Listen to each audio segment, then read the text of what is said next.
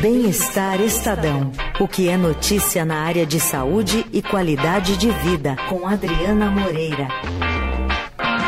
Olá, Adriana Moreira, mais uma vez com a gente aqui no fim de tarde, tudo bem? Boa tarde, Leandro. Boa tarde, André. Boa tarde, ouvinte. Tudo bem, Adri? Tudo bom, querido? Tudo bem? Tudo certo. A Adriana hoje não está no estúdio, está entrando com a gente direto da casa dela. Estava fazendo faxina por aí, é por isso que você não está aqui, Adri? não estava, mas deveria, viu?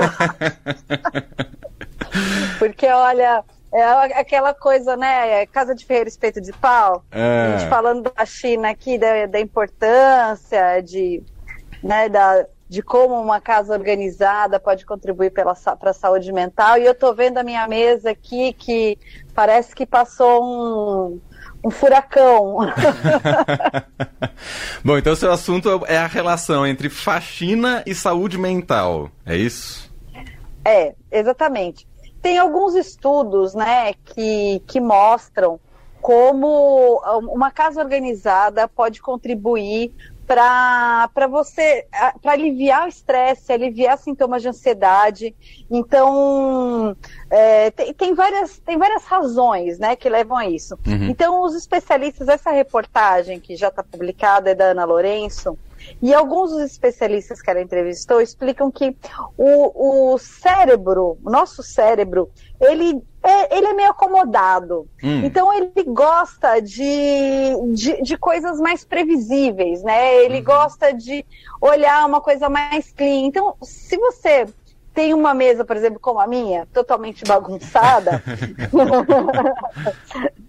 o cérebro tem uma dificuldade de processar essa quantidade de informação e pode ficar meio confuso. Então você pode gastar mais energia é, para fazer suas atividades ou para conseguir concluir o que você deve concluir, uhum. é, do que quando você tem um ambiente mais clean.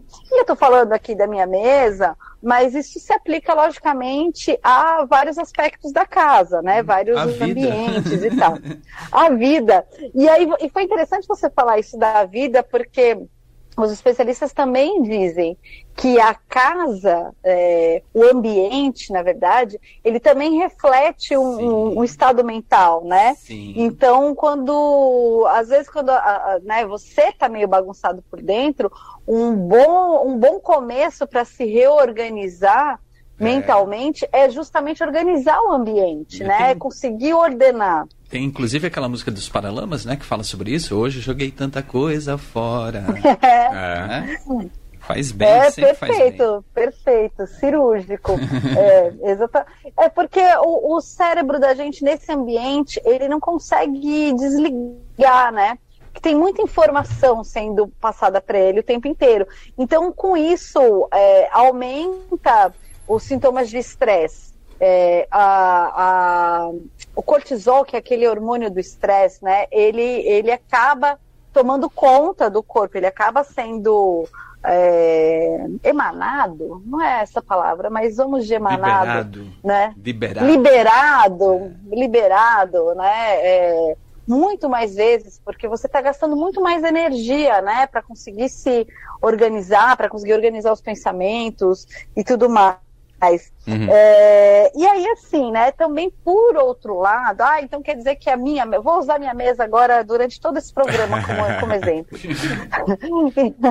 então quer dizer que a minha mesa bagunçada significa que, né, eu não estou bem mentalmente, eu preciso fazer um tratamento? Não, não, não necessariamente. Uhum. É, as pessoas criativas, elas costumam ter ambientes um pouco mais bagunçados ali, você consegue se organizar naquela, naquele ambiente.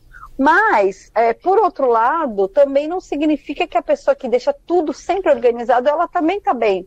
Porque se isso te causa um estresse, se você acabar deixando de fazer outras coisas mais prazerosas para manter tudo organizado o tempo inteiro, uhum. sem nenhuma possibilidade de, de desarrumação, também não é bom mentalmente, né? Também é, te causa um estresse maior. Então, o importante é você conseguir um equilíbrio e, e criar alguns mecanismos. Então, por exemplo, é, uma das dicas que, que os especialistas dão é você fazer um pouquinho todo dia. É. E, e aí você fala, pô, mas tem tanta coisa para fazer, né? Como é que eu vou encaixar isso na minha vida? A gente sabe que a vida é uma, é uma correria constante o tempo inteiro. Uhum. Então, uma das personagens que a Ana entrevistou falou que ela usa a regra dos 10 minutos. Ela todo dia, claro, ela tem um dia que ela organiza as coisas maior no fim de semana e tal, uhum. mas ao longo da semana ela usa 10 minutos para fazer alguma coisa que ela precisa fazer na casa. Então, Pode ser lavar louça, pode ser tirar o lixo, pode ser é, organizar o quarto, uma prateleira que seja, é um o armário, armário, do banheiro. aquele armário. então, o armário inteiro você não vai conseguir em 10 minutos, mas uma prateleira você consegue. Se você faz uma prateleira por dia, em uma semana você já conseguiu organizar. Então, é, né, né, que a gente às vezes olha aquele caos, você fala, nossa, não sei nem por onde começar. É. E você começando, às vezes, por etapas e fazendo uma coisa mais suave, mais leve, sem se exigir tanto, também fica mais, mais fácil, né? Uhum. Tem umas e você pessoas... sabe uma outra coisa que eu acho. Fala. Não, não, pode falar, pode falar. Não, o que eu ia falar que é uma coisa que eu achei muito interessante é que é, alguns dados né, da pesquisa, que diz que lavar a louça, por exemplo, com atenção plena, você prestando atenção só na louça, que isso pode reduzir o nervosismo em até 27% e aumentar a inspiração em 25%. Eu acredito isso porque... totalmente nisso. Não é verdade? Não, é, é, totalmente. Por isso que a gente tem ideia lavando louça, Exatamente. tomando banho. Eu lavo louça praticamente né? todos os dias e sempre tenho umas ideias, sempre penso umas coisas bacanas enquanto estou lavando a louça. É, é, verdade, é bom. Pois é, porque o, o cérebro, a gente desliga, né, é, daquele, do estresse do dia a dia, desse, desse turbilhão de pensamentos que a gente está o tempo inteiro ali, né, pensando alguma coisa. Eu estou ali, às vezes, fazendo o, o, o bem-estar e pensando o que, que eu vou falar na rádio, e aí respondendo alguém que está me fazendo uma pergunta, e aí né, você está sempre com o cérebro em movimento. A hora que você desliga e vai lavar a louça, ou vai tomar banho, ou vai fazer um, é, uma atividade é. mecânica, o seu cérebro relaxa e aí você consegue ter essas ideias, essas inspirações, né? Eu acho que a água... Eu achei esse dado muito interessante. Acho que a água ajuda, viu? A água ajuda nesse processo. está lavando a louça, está em contato com a água, o chuveiro também. O chuveiro também é a hora que a gente é. começa a pensar na vida, nas é. coisas, não é? Ter ideias. É. Tomar um banho de mar. É, muitas, muitas vezes eu começo a escrever o programa dentro no, no chuveiro, assim. tem, tem, que escrever um texto, alguma coisa, eu estou pensando já no, é. no chuveiro, tal. É. Eu penso muito assim também. Ontem eu estava no chuveiro e aí eu tinha feito um título para uma matéria é, que ia fechar hoje. Uhum. E aí no banho eu falei assim, nossa, tem um título muito melhor. aí vou mudar. Muito bom.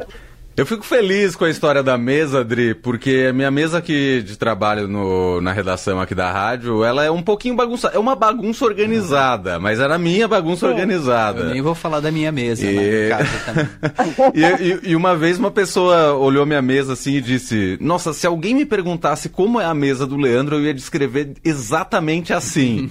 então, pelo menos a bagunça organizada de algumas pessoas não necessariamente é algo ruim, né? Verdade. Não necessariamente algo ruim.